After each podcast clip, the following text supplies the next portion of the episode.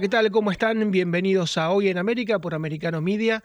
Vamos a conocer los títulos de este día viernes 7 de abril, día muy particular, día Viernes Santo, día de recogimiento, por supuesto, para la Grey cristiana. Vamos a hablar de la noticia de la semana, por supuesto, que todavía tiene repercusiones, y fue la comparecencia en los tribunales de Nueva York del expresidente Donald Trump. Se especulaba muchas cosas, ¿no? Como que podía llegar a quedar preso, que le iban a meter una ley mordaza, que le iban a sacar fotos de frente y perfil, nada de eso ocurrió. Por el contrario, hubo un apoyo a Donald Trump que ha aumentado en las encuestas, de acuerdo a Reuters y a Ipsos, a mejorado su imagen después de esto porque consideran que ha sido injusto y ha sido una suerte de, persecución, dijo Donald Trump.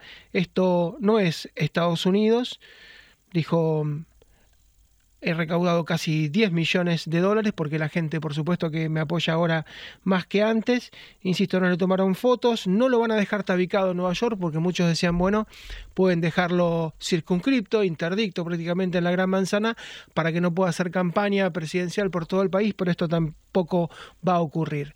Vamos a hablar también de Canadá porque la economía canadiense estuvo muy afectada por el COVID Imprimió bastante dinero, la moneda local, por supuesto, hubo inflación, una de las inflaciones más altas en los últimos 40 años, igual que ocurrió en Estados Unidos con la administración de Joe Biden, entonces lo que está pensando el primer ministro Justin Trudeau es devolverle a la gente el dinero de más que gastó por la pandemia. Es decir, bueno, hubo 7, 8, 10% de inflación, lo que gastaron de más, vamos a buscar la manera de que a través de créditos fiscales o directamente de remesas de dinero pueda recuperarlos. Parece realmente una locura, parece algo de ciencia ficción, pero está por ocurrir en Canadá.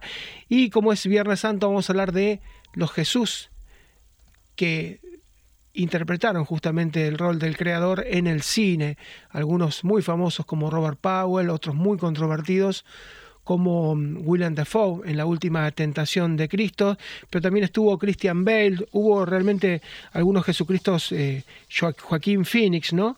Hubo muchos que, mm, que son realmente figuras, estrellas, y que se prestaron a un papel muy, pero muy difícil, como se imaginarán una de las películas más recordadas, la de Mel Gibson, que la hizo como, como director.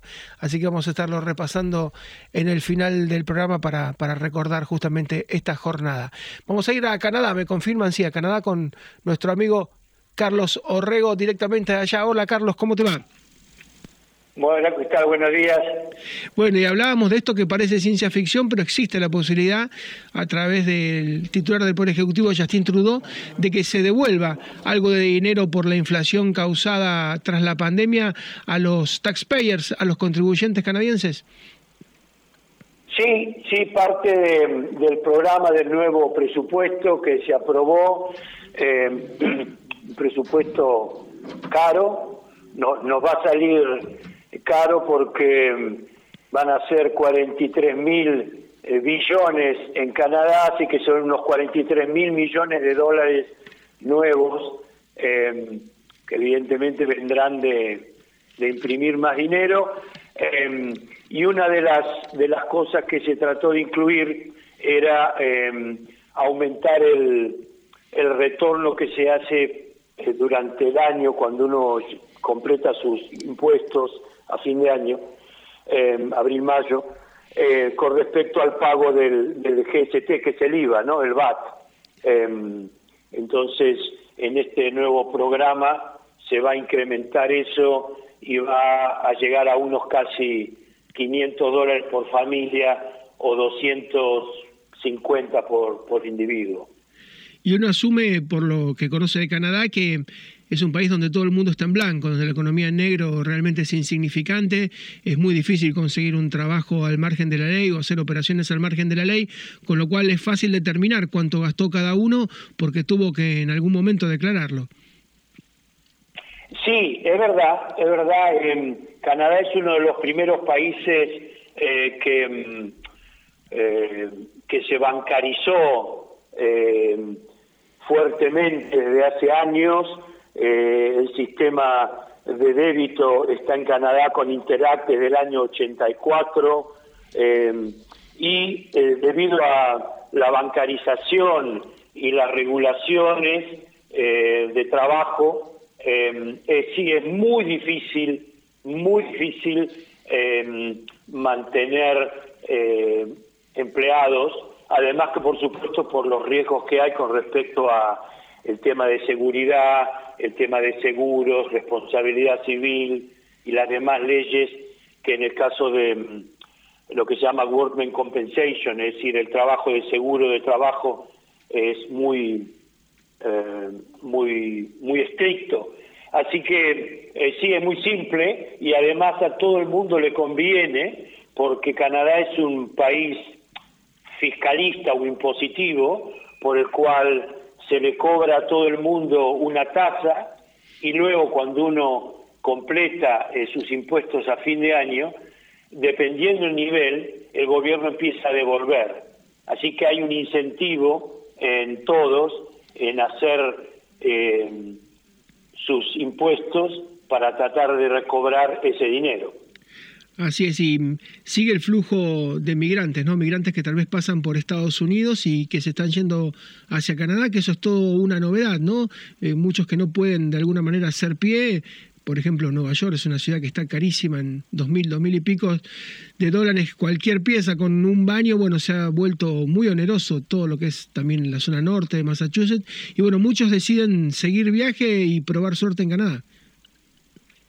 Sí, em, eh, como dijimos la vez pasada, la diferencia es primero que en Canadá em, se le empieza a ofrecer de alguna manera em, si bien una pieza no está como en Nueva York, los alquileres lamentablemente, debido a los precios que se pagaron por las viviendas, hoy el, landlord quiere un buen alquiler, así que en realidad la, vivienda hoy está cara en Canadá, eh, no bajó lo que debería haber bajado, igual a los precios, pero el gobierno se encarga de suplir ciertas necesidades como ubicando a esos refugiados, aún los ilegales, como dijimos la vez pasada, eh, poniéndolos en, en hoteles o en lugares que, que pueden estar. Entonces, automáticamente es un incentivo para no quedarse en un país donde no tienen ese, esa red de seguridad. Así es, y los podés ver, te los cruzás, digamos, por la calle, ¿es una presencia notable, notoria o todavía no, no se han incorporado, digamos, al paisaje de manera masiva? Sí, es, no, no, es, es, em, es notoria, em, fundamentalmente por un tema lógico que es en Canadá, bueno, como en Estados Unidos, es una cultura de auto y muy poco caminamos, particularmente yo camino mucho porque me gusta y evidentemente las personas que llegan y están tratando de conseguir trabajo o hacer trámites se encuentran eh, caminando o usando transporte público. Entonces, evidentemente, es mucho más notorio. Eh, Niagara Falls fue uno de los lugares que fue elegido, como también dijimos, para trasladar la gente que llegaba a Quebec cuando se saturó el sistema eh, y debido a que está preparada por el arribo siempre a través del Peace Bridge de, desde Buffalo a Forteri, eh, se empezó a enviar mucha gente ahí, así que yo diría que esos hoteles o moteles que comúnmente trabajan con el gobierno, diría que están eh, al borde de la ocupación total. Carlos, como siempre, un gran abrazo, un saludo desde aquí a tu disposición. Bueno, gracias, eh, buen día para todos. Gracias, Carlos Orrego, directamente de Canadá, que va a devolver, aunque parezca increíble, el dinero de más que los canadienses gastaron por la inflación. Tuvo una inflación muy alta, como en Estados Unidos, en la más alta tal vez de los últimos 40 años, pero van a devolverle cheques, él decía 200, 250 hasta 500 dólares al que ha gastado de más justamente por lo que hizo el Estado, imprimir demasiado dinero. Vamos a hacer la primera pausa, ya volvemos en un minuto nada más.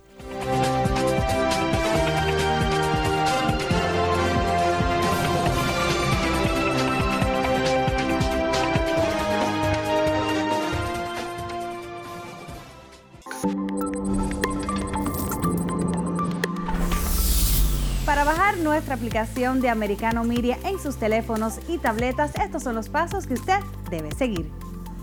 Baje nuestra aplicación en su teléfono Apple. Debe ir a la Apple Store, escribir en el buscador Americano Media. Haga clic en Obtener. Cuando baje la aplicación, debe poner su nombre de usuario, su correo electrónico, generar una contraseña que sea fácil de recordar aceptar los términos de uso y condiciones. Haga clic en registrarse. También nos puede encontrar en nuestros canales de streaming como Roku, Android TV, Amazon Fire, Apple TV, Rumble, Getter, Instagram y YouTube. Además, busque nuestra gran variedad de podcasts. Y recuerde que con tan solo un clic nos puede llevar en todos sus teléfonos y tabletas bajo americanomedia.com porque somos libre, somos americano. La noticia más importante de la semana para Estados Unidos y también para buena parte del mundo fue la situación judicial, la situación legal del expresidente Donald Trump. Finalmente no ocurrió lo que se creía, que podía llegar a quedar detenido. No ocurrió que se le sacaran fotos, que son bastante estigmatizantes, ¿no? Con un número debajo sosteniendo ese cartel. No ocurrió que quedara interdicto, casi tabicado en Nueva York sujeto a derecho, con lo cual no podría haber hecho campaña en el futuro, tanto para las primarias como para las generales. Bueno, un montón de cuestiones que no ocurrieron, pero sí se pasaron también algunos límites, así como nunca se había allanado la residencia de un expresidente, y ocurrió el año pasado en Maralago, nunca se había citado un tribunal penal, en este caso estatal, como el de Nueva York, a un expresidente, no había ocurrido ni con Nixon después del Watergate, no había ocurrido ni con Bill Clinton después de la Fer Levinsky, pero bueno, ha ocurrido con Donald Trump. Vamos a preguntarle al doctor Alfredo Vítolo, que es abogado constitucionalista, cómo lo vivió él y qué le pareció todo este proceso. Doctor, ¿cómo le va? ¿Qué tal? Buen día, Marcelo. Gracias por la invitación. Es un proceso, a ver, de vuelta, como les digo siempre, yo no soy abogado norteamericano, con lo cual mi explicación tiene algunas limitaciones, porque no estoy habilitado para, para litigar en los Estados Unidos, ni mucho menos. Pero este, este, este hecho tiene una doble lectura. Desde el punto de vista de la política, creo que es un hecho, como usted señalaba recién, este, complejo. ¿no? La primera vez que se, que se procesa a un, a un expresidente eh, por un hecho eh, criminal. Y esto es un tema con una lectura política muy fuerte. Pero del otro lado está la lectura judicial. Y la lectura judicial yo soy mucho más prudente en este aspecto, ¿no? Eh, lamentablemente nadie está exento de gente que trate de llevar a alguien a los tribunales y yo todavía confío en la independencia de los tribunales. Podrá no ser a lo mejor el fiscal, podrá no ser independiente el juez, pero siempre en una instancia de apelación, siempre existe la posibilidad de una decisión judicial. Yo todavía creo en el sistema judicial norteamericano en su plenitud. Por supuesto que es estigmatizante, como usted bien señalaba, que es... Eh, eh, tiene una lectura política muy fuerte, como también le decía, pero lo cierto es que está, está, está en juicio, o sea, está en un proceso sometido, sujeto a derecho, los mismos abogados de, del expresidente lo han planteado, ¿no? Estaba sentado en el tribunal, compareciendo y poniéndose a disposición del tribunal para este, que se lleve adelante la acusación que había presentado el gran jurado. Entonces, desde ese punto de vista, creo que la lectura es, es incómodo, es estigmatizante, tiene una lectura política fuerte, pero este, creo que hay que confiar en la justicia, porque si no confiamos en la justicia, lo que terminamos es en un sistema de este, ruptura del, orden institucional. Esto es interesante porque una vez se escucha, y viendo de Argentina pasa todos los días, ¿no? Las acusaciones a la, a la independencia del Poder Judicial, a lo que en Argentina se llama el lawfare, este intento de utilizar la justicia. Pero el ataque venga de derecho o de izquierda, yo creo que lo que es importante siempre es tratar de poner la confianza en un sistema, porque si el sistema está roto, lo que tenemos es una situación de crisis ya extrema. Y todavía me da la sensación que Estados Unidos está muy lejos de esto. Sí, justamente se utiliza las bondades del sistema, ¿no? Usted sabe que al presidente Trump le han hecho dos impeachment que, bueno, terminaron siendo negativos. Caso Mueller, bueno, lo acusaban de que hackers rusos habían torcido la elección del 2016, donde fue electo para la Casa Blanca. Luego apareció lo del 6 de enero de 2021, se terminó demostrando cuando la toma del Capitolio, que finalmente la habían abierto prácticamente las autoridades en ese momento, que eran demócratas, Nancy Pelosi, las puertas a los manifestantes. Eh, hubo una llamada a Georgia, donde también se lo acusó al presidente Donald Trump de querer torcer esa elección clave en el 2020 contra Biden. Esta, es decir, y ahora vienen otras más. Entonces da la sensación de que hay como un sistema, hay como un método de llevarlo permanentemente, aunque después lo desincriminen, aunque después se ha declarado inocente o sea exonerado, pero hay como un sistema y como un método de arrastrarlo, de llevarlo. Algunos dicen para esmerirarlo, otros dicen para fortalecerlo, eso lo dirá la elección el año próximo, pero da la sensación es que es demasiado recurrente. Sí, a ver, estos son los riesgos del sistema. Eh, el sistema está diseñado de modo tal que cualquiera puede ir a presentar una, una denuncia a los tribunales y si esa denuncia es encontrada con algo de color, este, va a tener que ir a, plantear a los tribunales. Pero yo en, esto insisto, es incómodo, es molesto, es, puede, puede inclusive ser tomado como una, como una persecución, pero creo que en definitiva hay que tener confianza en el sistema. Yo eh, confío en que el sistema va a demostrar si es inocente, este, no, no, va a continuar, y si es culpable, evidentemente tendrá que cumplir la pena que corresponda. Pero eh, yo creo que el tema es, eh, este hecho de tener que concurrir a los tribunales permanentemente es uno de los riesgos del sistema y que lamentablemente todos los ciudadanos están sometidos a eso, ¿no? En el, en el buen y en el mal sentido. Este, creo que, que de ese punto de vista, yo insisto en este punto, ¿no? Este, así como algunos critican a la Corte Suprema de Estados Unidos, que la acusan de trampista precisamente, este, otros acusan a... Esta pelea no es, no, no es buena. Yo creo que la crítica a los, a los, a los tribunales, hoy estaba leyendo alguna, alguna biografía del, del juez a cargo, que ya empiezan a buscarle la vuelta de dónde podría estar, creo que no ayuda a que tengamos una decisión rápida en cuanto a, efectivamente qué es lo que ha pasado. Si, si los, los, crímenes que de los que se le acusan, estas 34 este, causas que se mencionan, que en realidad son parte de un mismo proceso, este, son efectivamente delictivas o no, este, si ha habido un desvío de fondos captados para, el, para, para la elección con el objeto de llevarlo a, cuestiones netamente personales. Este, esta creo que es la cuestión principal.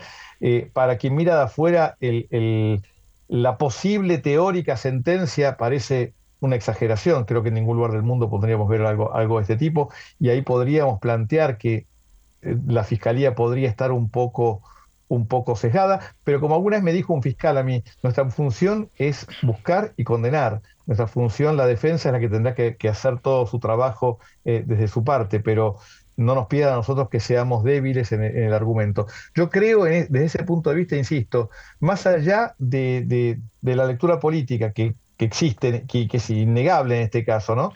Este, uno mira los tweets, mira, mira todas las redes sociales este, y está viendo gente a favor, gente en contra pero lo cierto es que los jueces, eh, los jurados y todos los que tienen que, participar actúan como se dibuja y como se representa la imagen de Lady Justice. Lady Justice tiene los ojos vendados precisamente para que no se sienta tentada por esas este, por esos fuegos de artificio que se escuchan fuera, ¿no? Este, que se resuelva conforme a derecho. Y como dice este, el frontispicio de la Corte Suprema de Estados Unidos, Equal Justice Under the Law, significa que todos todos tenemos que, seamos expresidentes o seamos el último ciudadano, tenemos el derecho de plantear este, nuestras defensas en los tribunales y eventualmente obtener justicia. Así es, y mm, da la sensación de que pase lo que pase, el derrotero que tenga justamente este juicio o los otros, los que vengan, eh, Donald Trump podría ser presidente, candidato por lo menos de igual, ¿no? Hay algunos antecedentes que hablan que hasta de prisión, algunos candidatos socialistas, por ejemplo, hace un, casi un siglo han sido, es decir, no quedan invalidados sus derechos cívicos, puede ser candidato independientemente de lo que esté pasando en la justicia, ¿no? Sí, no, no hay una restricción en el derecho norteamericano, no hay una restricción para que pueda ser candidato, y mucho menos una persona que no tiene condena todavía, con lo cual este, esa es otra historia. Así es, y bueno, habrá que ver después, insisto, después en las urnas, si todo este proceso lo ha esmerilado, lo ha debilitado o por el contrario lo, lo ha templado. Usted por el momento, por todo lo que ha visto, ha quedado satisfecho en el sentido de que eh, la vea la justicia actuando. Eh, muchos pensaban que se iba a cruzar un Rubicón, que se iba a cruzar una suerte de deadline, ¿no? Y dejarlo detenido o tal vez interdicto y que no se pudiera mover de Nueva York, eh, o por ejemplo ponerle una mordaza. Todo eso no, no ha ocurrido. Sí, yo creo que el, que el juez en eso ha sido muy prudente porque tiene en cuenta las consecuencias políticas de su decisión en este aspecto. Si bien está fallando conforme a derecho, está, teniendo en cuenta todo el proceso. Pensemos que esto es algo que ocurre todos los días en los Estados Unidos, en, en las muchísimas causas que existen en todos los tribunales federales y estaduales, en donde el inicio del proceso es una etapa particular, en donde algunos quedan detenidos, otros no, según la naturaleza del delito, el riesgo que presenta para la sociedad, el riesgo que presenta, y creo que desde este punto de vista el juez ha sido prudente en su decisión. Doctor, como siempre, un gran abrazo y muchísimas gracias. ¿eh? No, gracias a ustedes. Gracias, el doctor Alfredo Vítolo, que es abogado constitucionalista, es egresado de la Universidad de Harvard, y muchos temían ¿no? que, que se pasaran más límites de los que ya se pasaron. Decíamos, nunca se había allanado un presidente norteamericano y se lo allanó el año pasado, nunca se le había llevado un banquillo y se lo llevó. Muchos pensaban que podía de alguna manera prohibirle hablar, si bien hubo alguna recomendación cuando se refirió al fiscal y al juez, le pidieron prudencia a Trump, pero pensaron que tal vez era increíble, pero que se estableciera que no pudiera salir de Nueva York y no pudiera hacer en consecuencia campaña en las primarias o las generales. Se pensó que podía llegar a quedar detenido. Bueno, nada, esto ocurrió. No fue tan grave, pero tampoco fue tan leve. ¿no? El presidente dijo, em, aquí ya no hay nada que se haya demostrado que fue ilegal. Estados Unidos ya no es el de antes. Estados Unidos ha cambiado. Eh, todo este caso está armado, dijo, hay un sistema de justicia para ganar las elecciones. Esto tal vez lo, lo, más grave de lo que denunció el presidente Donald Trump. Dijo, hay un sistema de justicia para ganar las elecciones. Es decir, la judicialización de la política implica que los jueces, que los fiscales, en el caso de los fiscales son electos por el pueblo y son abiertamente pro-republicanos o pro-demócratas, se puedan meter en un proceso y en ese caso, bueno, si se judicializa a tal punto la política, el próximo comicio, tanto las primarias como las generales, eh, van a ser una aquelarre porque permanentemente va a haber eh, medidas y si la justicia puede como en este caso, meterse directamente y determinar qué está bien y qué está mal, eh, se está desnaturalizando nada más y nada menos que los sistemas políticos en la primera superpotencia mundial. Nunca se había visto, ha comenzado a verse esta semana. Pausa muy breve, ya regresamos. Y en este día, Viernes Santo, día tan particular, vamos a repasar a los actores que se animaron a ser de Jesús, porque si bien es un personaje, por supuesto que tiene una enorme aceptación y una gran captación de público, el actor puede quedar de alguna manera mimetizado, puede quedar relacionado como le ocurrió a Robert Powell, ¿no? A pesar de sus ojos azules, bueno, quedó mimetizado y quedó establecido como que era la imagen de, Jesús, por más que se corten el pelo, que se cambien de look, se hace muy difícil salir de ese lugar. De todas maneras, hubo William Dafoe que se animó en una película muy controvertida, La Última Tentación de Cristo, Joaquín Phoenix, nada menos ganador del Oscar, el Guasón también se animó, Christian Bale, Batman, algunos se animaron, pero bueno, María Rita Figueira tiene la lista completa de los Jesús. ¿Qué tal, María? ¿Cómo te va? ¿Qué tal, Marcelo? Hoy podés eh, ser Mr. Spoiler, podés contar, eh, porque todos conocemos la historia, porque vos siempre contás el final de las películas, hoy, hoy se te permite. Pero vos sabés que eh, voy a contar algo de la última tentación de Cristo, que cuando va a morir baja de la cruz. y eso es lo raro, estuvo prohibida en un montón de países mucho tiempo. Bueno, bueno, hay personas que dijeron, tenés que ver esa película y vas a ver un detalle y vos ya lo anticipás. bueno, le contamos a, a la audiencia que siempre nos peleamos por eso, porque contás las películas, pero no, realmente, eh, eh, por supuesto, la figura de Cristo, la figura de Jesús, es una figura que muchos actores han hecho y hay distintas versiones, distintas miradas. Y vos nombraste para mí la que es icónica. Hay hasta estampitas, hay fotos de eh, Jesús de Nazaret, Robert Powell, una película que tiene la estética de Franco Sefirelli, una estética absolutamente poética, una película realizada para la televisión varias horas, creo que son 300 y pico de, bueno, de minutos, es una cosa que realmente en los cines se dio con un intervalo, eh, pero es conmovedora, año 1977, un gran reparto y la figura de Robert Powell quedó, ya pasaron 46 años y sigue siendo para muchos el Cristo que quieren ver. Eh, la pasión de Cristo es la otra cara, completamente distinto. Mel Gibson eh, con Jim Caviezel, eh, fue un Cristo no tosco, pero sí una película muy agresiva. Hay muchas personas que se pararon del cine, otras dijeron no, eso fue lo que ocurrió. 2004, 1999, Jeremy Sisto, bueno, un actor más conocido de televisión, en La Ley y el Orden era detective, hizo un Cristo muy joven. Los actores que voy a nombrar casi todos han tenido 33 años, 34, 35. Mm, la Virgen María, ¿quién es? Jacqueline Bisset y Poncio Pilato, nada más y nada menos que Gary Oldman. Porque no es solamente el tema de quién hace de Jesús, sino también quienes lo acompañan en películas que, como vos muy bien dijiste, también ponen en juego a los productores y sobre todo a los directores más allá del actor que haga de Cristo. La última tentación de Cristo creo que es la más polémica, la de Mel Gibson también, pero la última tentación de Cristo hasta el día de hoy para muchos es una maravilla y para otros es una falta de respeto. Martin Scorsese, el director, estuvo prohibido en muchos lugares. 1988, Javier Kittle era Judas y fue nominado a los Razzie. Es increíble esto. Y William Dafoe para mí es un excelente Cristo. 1961, Jeffrey Hunter es King of Kings, el rey de reyes, una película bien de la época del cine dorado, donde había miles y miles de extras, superproducciones para una película que realmente impacta. Tuvo muy buena crítica en su momento y más allá del correr de los años, tiene 60 años, me parece que es digna de ver para aquellos que les gusta el cine de colección o por lo menos aquellos que les gustan los clásicos y este tema.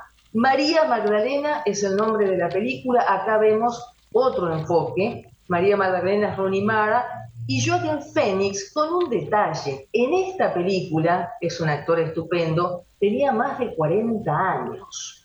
La otra cara, completamente distinta, es el Evangelio según San Mateo, porque acá el maestro, Pier Paolo Pasolini, elige a un muchacho de 20 años que lo encuentra de casualidad, se fija en él es un actor español, pero que sobre todo hizo su carrera como, como matemático, como ajedrecista, pero eh, se hizo prácticamente inmortal a través del eh, Evangelio según San Mateo en 1964. Vos nombraste a Christian Bale, gran actor, María Madre de Jesús en 1999, pero no es algo que haya aportado y que haya pasado en la carrera de Christian Bale, me parece a mí, como su gran papel.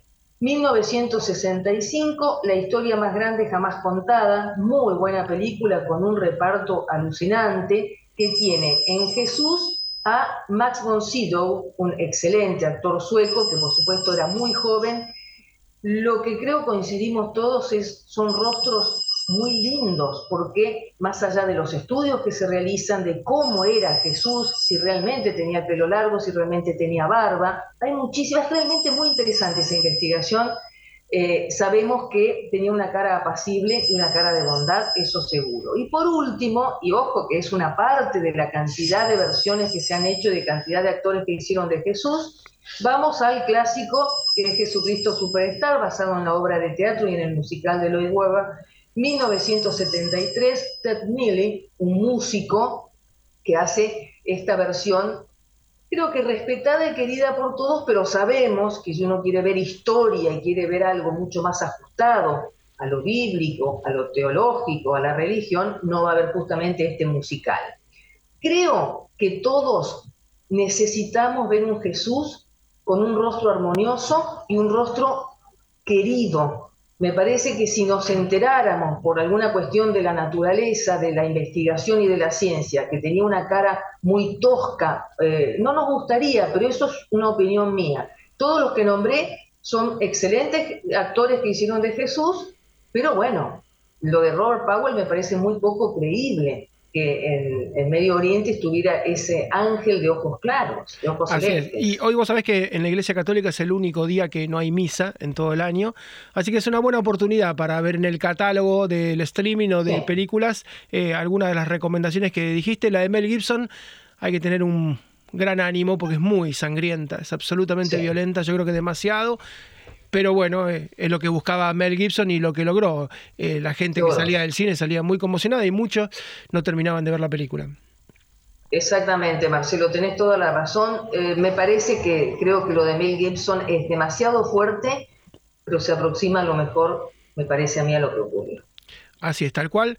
Y bueno, han pasado dos mil años y vos sabés que en el caso del cine, muchas veces subvencionado por la iglesia, en Latinoamérica la Iglesia Universal Reino de Dios, que es brasileña pero es muy fuerte y está en toda Latinoamérica, produjo Moisés, produjo Jesús, produjo, bueno, un montón de series con un montón de dinero, porque claro, tenés que irte a otra época, con otros atuendos, con otras escenografías, necesitas escenas con muchísimos extras, y han sido un enorme éxito. Es decir, eh, vos nombraste un montón de películas de los años 60, 70, 80, 90, y sin embargo, ahora en el presente siglo, estos éxitos de la televisión brasileña han arrasado, han arrasado en toda Latinoamérica, insisto, por los atuendos, por la calidad de los actores, porque es lo mejor de lo mejor, por los palacios que se muestran en el caso de Roma y bueno, por las escenas que muchas veces son multitudinarias. Hay una enorme financiación de la Iglesia Universal Reino de Dios, de Bolsonaro mismo, si querés, en su momento, pero también hubo un rédito, ¿no? El evangelismo logró que, que Brasil tenga un presidente evangelista, algo que nunca había, había ocurrido y, y bueno, ha ocurrido. Sí, y aparte es una necesidad, creo yo, de, nosotros, los seres humanos, de acercarnos a la figura de Jesús y de estar en contacto permanente, porque como muy bien dijiste, las personas pueden cambiar un montón de aspectos, pueden eh, dedicarse a otras cosas. Vos hablaste de inteligencia artificial hace unos días y sin embargo necesitamos la presencia de Jesús. Así es, y cuando a Telefe, por ejemplo, que es el canal líder de Argentina, le trajeron una serie de, de series, porque son series que duran un año entero, sobre Moisés, sobre Jesús, sobre cuestiones bíblicas, contra todos los pronósticos, ¿no? En algunos casos empezaron por la tarde, lo fueron subiendo a horario, lo terminaron poniendo en el prime time y fueron un éxito porque evidentemente hay toda una cuestión de espiritualidad que los directivos no medían, ellos dedicados al espectáculo, dedicados al entretenimiento y a otro tipo de cuestiones de mucho más impacto, más directo, más cercano, pensaron que a esta altura del siglo XXI poner algo sobre Jesús bíblico y terminaron siendo tremendos éxitos y fue uno tras otro y uno tras otro y no solamente arrasaron arrasaron en Brasil, arrasaron en toda Latinoamérica, todo el subcontinente y buena parte seguramente de la colonia hispana de Estados Unidos quedó prendida a estas novelas brasileñas. Sí, sí, tenés toda la razón. Y también mucho en Europa, ¿eh? porque más allá de cuestiones, más allá de que hay gente que a lo mejor eh, tiene críticas hacia la Iglesia Católica, la figura de Jesús es otra cosa, trasciende incluso a personas que practican otra religión. Así es, eh, me, ha tocado ir a ver a, al Papa Francisco en la Plaza San Pedro y hace helado porque hay cientos de miles de personas. El día miércoles, que es el día, no el domingo cuando da el ángel, sino el miércoles cuando da esa misa, eh, es tanta la gente y con las dificultades que tiene para moverse Francisco, se sube un papamóvil, blindado por supuesto, después de lo que le pasó a Juan Pablo II, y recorre antes de la misa, yo te diría que durante una o dos horas con el papamóvil, porque es tanta la gente, por ahí por la, la vía de la Concordancia, creo que se llama la avenida principal, eh, no tiene fin. Vos mirás si no tiene fin la multitud. Así que, bueno, es todo un fenómeno para respetar hoy, hoy Viernes Santo más que nunca. Un beso, María, y volvemos el lunes. Dale, dale, chau, chau.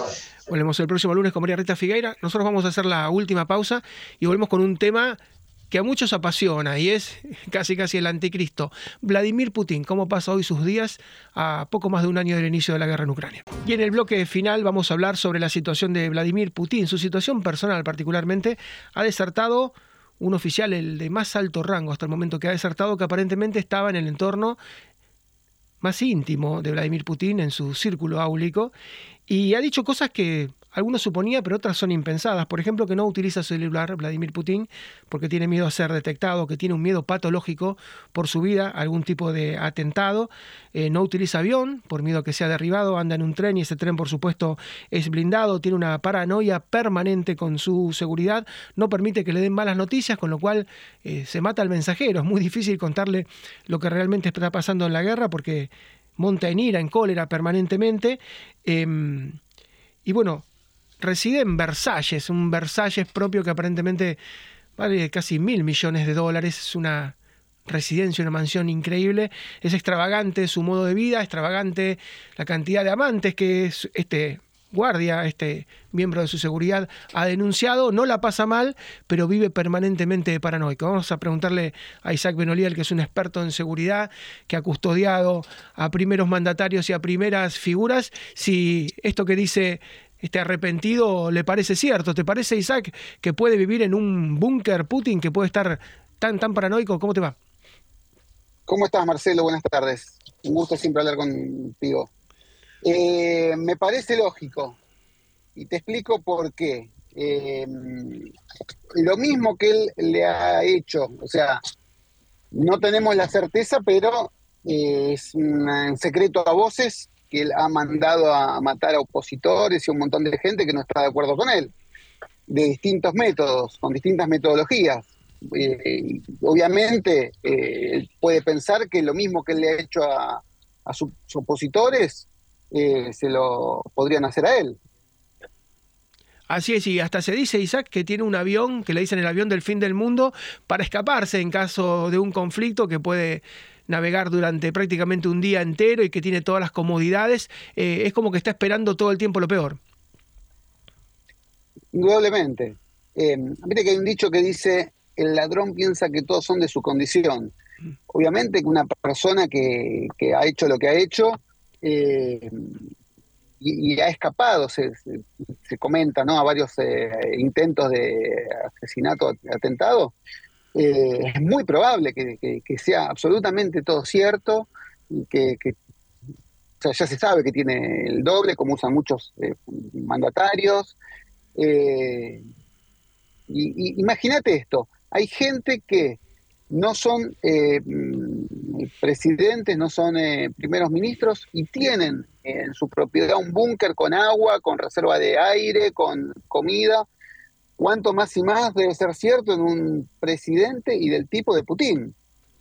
Así es, y vos hablaste de los dobles, eh, te ha tocado seguramente estar en contacto con, con algunos servicios de seguridad que ponen al, al doble, ¿no? El, el doble lo, me imagino yo que es el que toma los aviones, eh, es el doble de riesgo, el que va a los lugares de alguna manera, no sé si fue el que estuvo presente ahora en la zona tomada de Ucrania eh, o en Crimea, pero lo cierto es que los dobles existen porque los han fotografiado y los han comparado.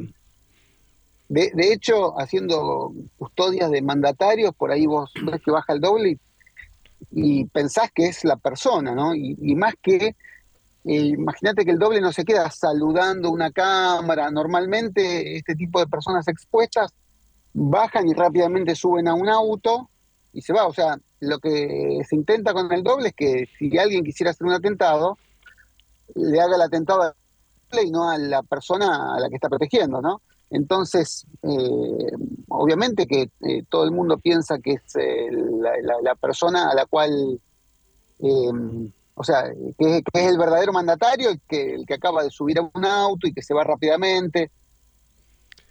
Y vos que has participado ¿no? de servicios de seguridad, que, que has intervenido y que has conocido por dentro cómo se mueven, Vladimir Putin fue el capo, ¿no? El director de la KGB, nada más y nada menos. Estuvo también en la Stasi de la República Democrática Alemana. Es decir, conoce todos los vicios, conoce todos los problemas, todos los trucos, te imaginarás que es una persona muy, muy avesada para todo lo que tiene que ver con el espionaje. Ni que hablar, a diferencia de otros mandatarios, por ejemplo, eh, no sé, querés, podemos tocar el caso de Donald Trump, él tiene que ser asesorado, porque él no conoce de ese tema. Eh, mientras que Vladimir Putin era el que, el que diseñaba un montón de estas estrategias.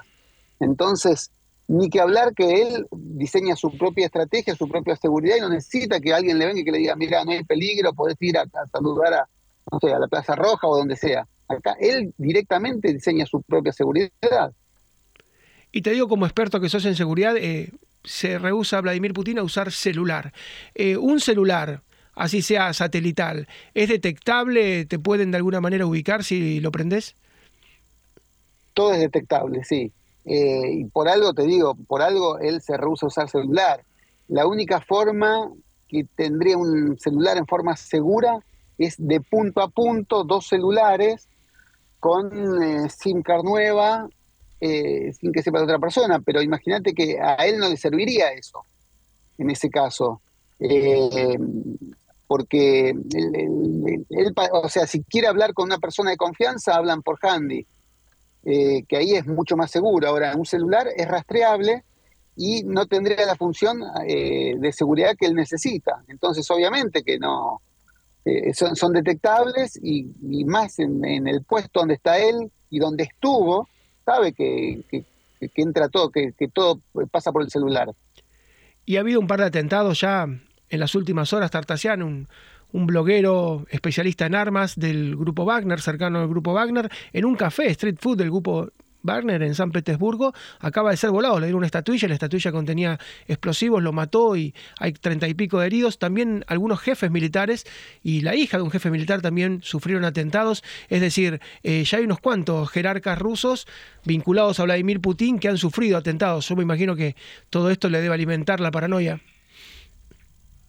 ni que hablar, ni que hablar, y aparte, no nos olvidemos que esta gente está en. O sea, en contacto con lo, último que va pasando en el mundo. Eh, Vladimir Putin en el puesto que estaba ha visto cómo el Mossad eh, eliminó a sus enemigos con cartas bombas en los 70 u 80, cómo han mandado otros eh, grupos eh, con, con veneno. Imagínate que mismo en la Casa Blanca llega cualquier carta y es detectada por un sistema que detecta explosivos y distintos tipos de venenos. Ni que hablar que Vladimir Putin está a la vanguardia en eso, ¿no? Así es, sí, sabes que cuando se hizo la reunión del grupo de los 20, del G20, en Buenos Aires vinieron todas las delegaciones, fue en el 2019, y entonces yo le pregunté al jefe de seguridad, le digo, bueno, seguramente tremendo lo de Trump, sí, sí, tremendo lo de Trump, vino con la bestia, con ese auto tan particular, le digo, y me imagino lo de Xi Jinping, sí, lo de Xi Jinping, dice, pero nada comparable con lo de Putin. Putin se mueve prácticamente con un ejército, ¿no? lleva un ejército de gente, y eso era antes de la guerra. Sí, imagínate que ahora mucho más protegido, eh, mucho más escondido y no debe eh, prácticamente salir de su búnker. No es el, único caso. ¿eh? tenemos el caso de mm, el secretario general de Hezbollah, que está en, el Líbano, tiene su cuartel general y no sale del búnker, rara vez sale, sale si tiene que ir a un hospital y con una custodia fuertísima. Obviamente que tampoco usa celular y unas medidas de seguridad impresionantes.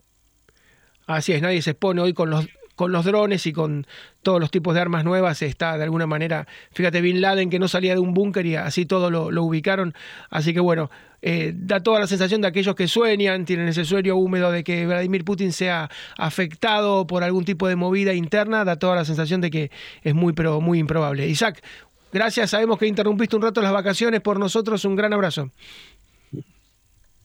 Un abrazo para ustedes, un gusto siempre hablar con ustedes. Gracias, Isaac Benoliel, que es experto en seguridad, formado en Israel y muchas veces ha sido custodio de primeros mandatarios, de jefes de Estado, de gente muy, pero muy importante. Insisto, quien piense que Putin puede ser afectado, de alguna manera sufrir una traición como Julio César por los propios, por los extraños, es muy difícil que esto ocurra hay un celo tremendo y un temor patológico por parte del presidente de Rusia para que esto ocurra y generalmente ha bloqueado cualquier tipo de intento. Nos vamos, volvemos el próximo lunes. Muchas gracias por la atención.